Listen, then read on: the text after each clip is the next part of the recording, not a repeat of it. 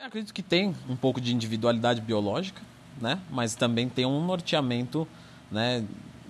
É, de um ser humano, né? Do nível do, da, da, do ser humano. Então, claro, a gente ah, não posso comparar esse com esse. Claro que pode, os dois são seres humanos. Então tem que ter alguma coisa mais ou menos para os dois. Mas acredito sim com divergência. Uma coisa que eu observo muito, Rich, é que pessoas mais altas respondem melhor a quantidades de proteína é, mais altas também, em relação ao seu peso total. Uhum. Né?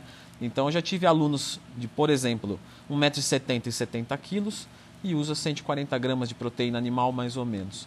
Como também já tive alunos com 1,90m e os 70 quilos e responderam melhor com um pouquinho mais.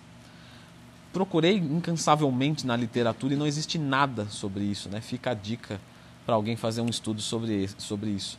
Mas o que eu cheguei na conclusão é que essa pessoa mais alta tem mais tecido epitelial, é, trato gastrointestinal dela, que é revestido com proteína. A gente sabe que 70, mais ou menos 70% né, do, do, do, nosso corpo é proteína, né? Está, desculpa, que 70% da proteína está no músculo e os outros 30% está em cabelo, unha, é, ni... órgãos internos. Órgãos internos. Então, possivelmente essa pessoa que é mais alta responda mais, mais responda melhor com proteína mais alta. Isso é uma coisa que eu observei na prática, né? Acho que era até bom desligar o, o microfone, porque daqui a pouco vão colocar na internet e falar que. Então é uma coisa assim, ó, é, não existe estudos para isso, estou deixando isso claro, mas foi uma coisa que eu percebi na prática.